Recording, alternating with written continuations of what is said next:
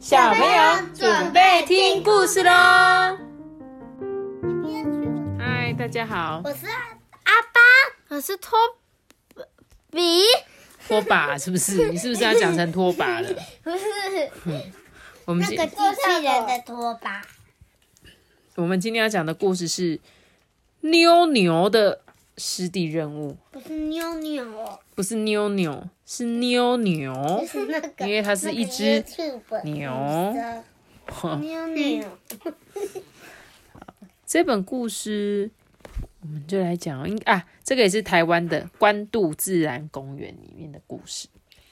他说，关渡自然公园的夜空啊，闪耀着亮晶晶的小星星。有一辆从花莲来的车子啊，慢慢的开进这个公园里。来了来了，守护湿地好帮手到了！哦，大家都好兴奋的跑向这台车子，诶，动物们也都很好奇的探出头来啊。小瓢虫呢，也飞上前看，只看见卡车上面站着两只头上长着角、瞪着大眼睛的动物。嗯，他们到底是谁啊？小瓢虫心里充满了疑问。对，大胆的牛背鹿啊，带着胆小的小瓢虫，一早就飞进了这个牛棚。刚刚托比有说是水牛，对不对？这时候牛背鹿啊，就是这个鹿，他就先开口啊，说：“哎、请问一下哦，你们是谁？”哦，你们好啊，我们是台湾水牛，我叫做大妞。啊，姐姐大妞啊，摇摇脖子上面的牛铃，亲切的跟大家打招呼哦。这时候说：“哦哦哦，我是妞妞。”妹妹妞妞笑眯眯的回答，就她的妹妹啊。看见妞妞的笑容啊，小瓢虫就比较不害怕了。他就问他说：“啊，嗯，为什么你们是守护湿地的好帮手啊？”哦，你想知道的话，就跟我们来吧。牛背鹿跟小瓢虫啊，就紧紧跟在这个大妞跟妞妞的后面，来到了湿地的泥塘边。嘿，小瓢虫啊，你找得到我吗？小瓢虫就说：“你你你是大妞还是妞妞啊？”顽皮的妞妞笑呵呵的，一边吃草，一边跟小瓢虫玩捉迷藏。牛背鹿看到大妞一走到长满巴拉草的水池边，就开始大口大口的吃草了。这是我刚刚看到阿潘在咬脚指甲。哟，阿潘，你表演特技哦，不要不行啦，好脏哦。它是蛤蟆啦，我蛤蟆。你看不出来它是蛤蜊吗？哥哥，才一下子啊，他说水池边的草很快就变被这个大妞跟妞妞吃光光了诶。这个牛背鹿忍不住就问说：“哼，你们为什么要吃那么多？又就就吃那么快呀、大牛就说：“我们水牛的食量大，如果吃的又快又多的话，人类就不用喷除草剂了呀。”哎，对不对？嗯不用喷。什么是除草剂？就是我们会撒农药，让这些草不要再长嘛。可是牛很会吃嘛，它就可以把这些杂草全部吃光光哦。一个比半张人脸还要大的圆棒啊，经过就听到了，就是它，蛤蜊。哦，那真是太好了！使用除草剂吼会污染河川，请你们快点把草吃光光，这样人类吼就不用再除草。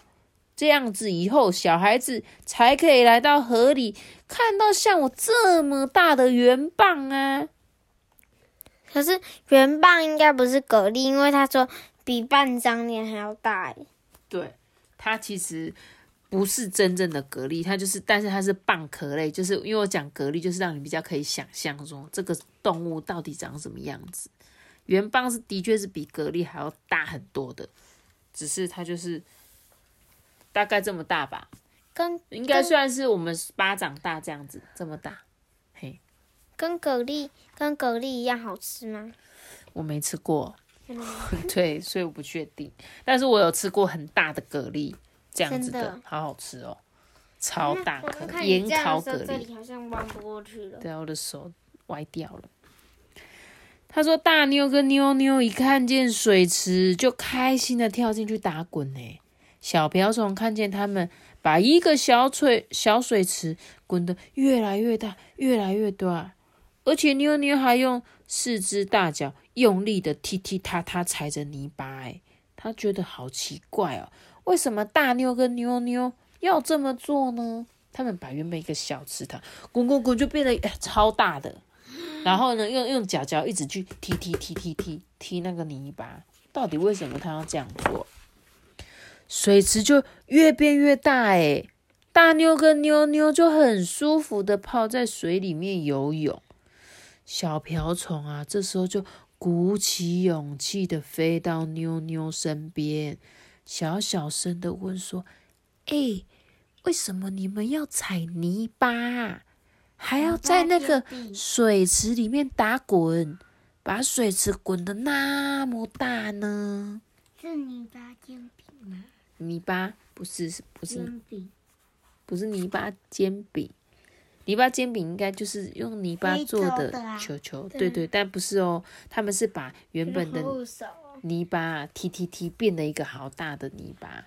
这个泥巴煎饼，妞妞就说啊，湿地最重要的就是要有水、有土、有草、虫，才可以生存。请问一下，我刚刚说的哪四个东西呢？水，嗯，草丛，呃，泥泥巴，泥巴，你没有在听哦。哎，对，有虫，有水，有土。对，阿班讲对了，还有一个就是草。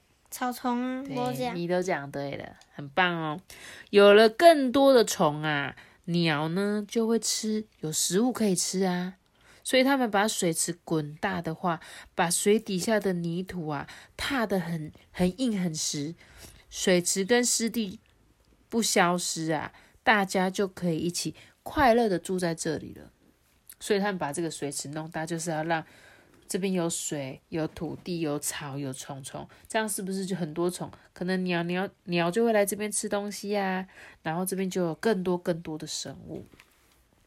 这时候有一只小泽蛙跳了过来，就听到他说：“哦，原来是这样啊！那你们真的是守护湿地的好帮手诶。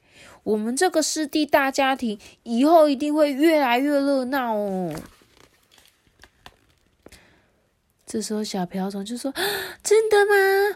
那太好了！我一定要带你们去认识更多住在湿地的朋友。”大妞跟妞妞啊，就跟着小瓢虫跟牛背鹿，在湿地里认识了好多的新朋友哦，像是有青蛙啊、鱼啊，乌龟啊、鱼啊、虾子，白对不对？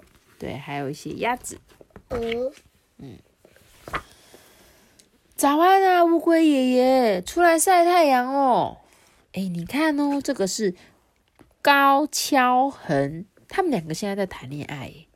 还有黄鼠狼家族会在傍晚的时候，狼爸爸，对，爸爸才会出来找食物哦。接着，湿地也是招潮蟹的游乐园哦，所以他刚刚介绍有乌龟、高跷横，有黄鼠狼，还有招潮蟹。绿头鸭也会飞，嗯，为了这些好朋友啊，大妞跟妞妞决定一定要好好的保护这一片湿地，所以他们每天都在湿地中吃草、打滚，也跟朋友一起快乐的游戏、奔跑。跑累了就窝在草丛中休息，日子过得很开心诶。哦，炎热的夏天到了，顽皮的妞妞最喜欢跳进泥塘里面，把全身滚的都是泥巴。她也很爱泡在水池中凉快一下。有一天啊，小瓢虫停在大妞的鼻子上，悄悄的对她说：“嘿，我带你们去外面的世界探险一下吧。”妞妞就问说：“哦，我这样好吗？”大妞想了想，就说：“啊，偶尔出去玩一玩，好像也不错哦。”大妞跟妞妞悄悄的顶开栅栏门。跟着小瓢虫在绿油油的大草原中探险哦，在泥潭里跟招潮蟹、弹涂鱼一起玩，在关渡平原看夕阳。大妞跟妞妞啊，越来越喜欢湿地的新生活。哎，这个是绿绿头鸭吗？对，没错，是的。秋风吹起呀，天气就慢慢转凉了。哎，金黄色的稻穗也成熟了。小瓢虫在凉爽的秋风中快乐的飞舞，它望着天空啊，高兴的就说：“啊，红鸟回来了！”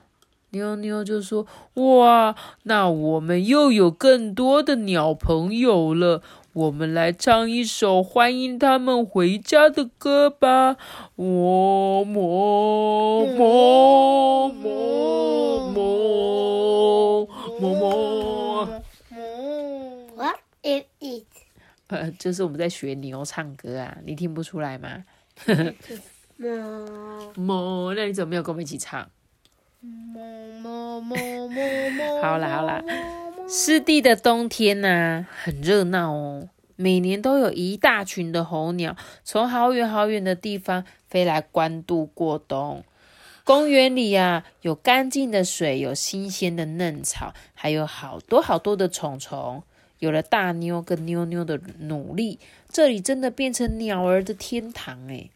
有了这么多鸟朋友，有那么多鸟朋友来作伴，冬天仿佛也不再这么寒冷了。大妞妞妞和所有湿地的好朋友们一起唱歌，一起睡觉，一起等待温暖的春天，是不是很棒？春天的关渡新湿地开满美丽的小花，长满新鲜的嫩草。每天啊，生活的快乐又有朝气的大妞跟妞妞悠闲的漫步在草原上。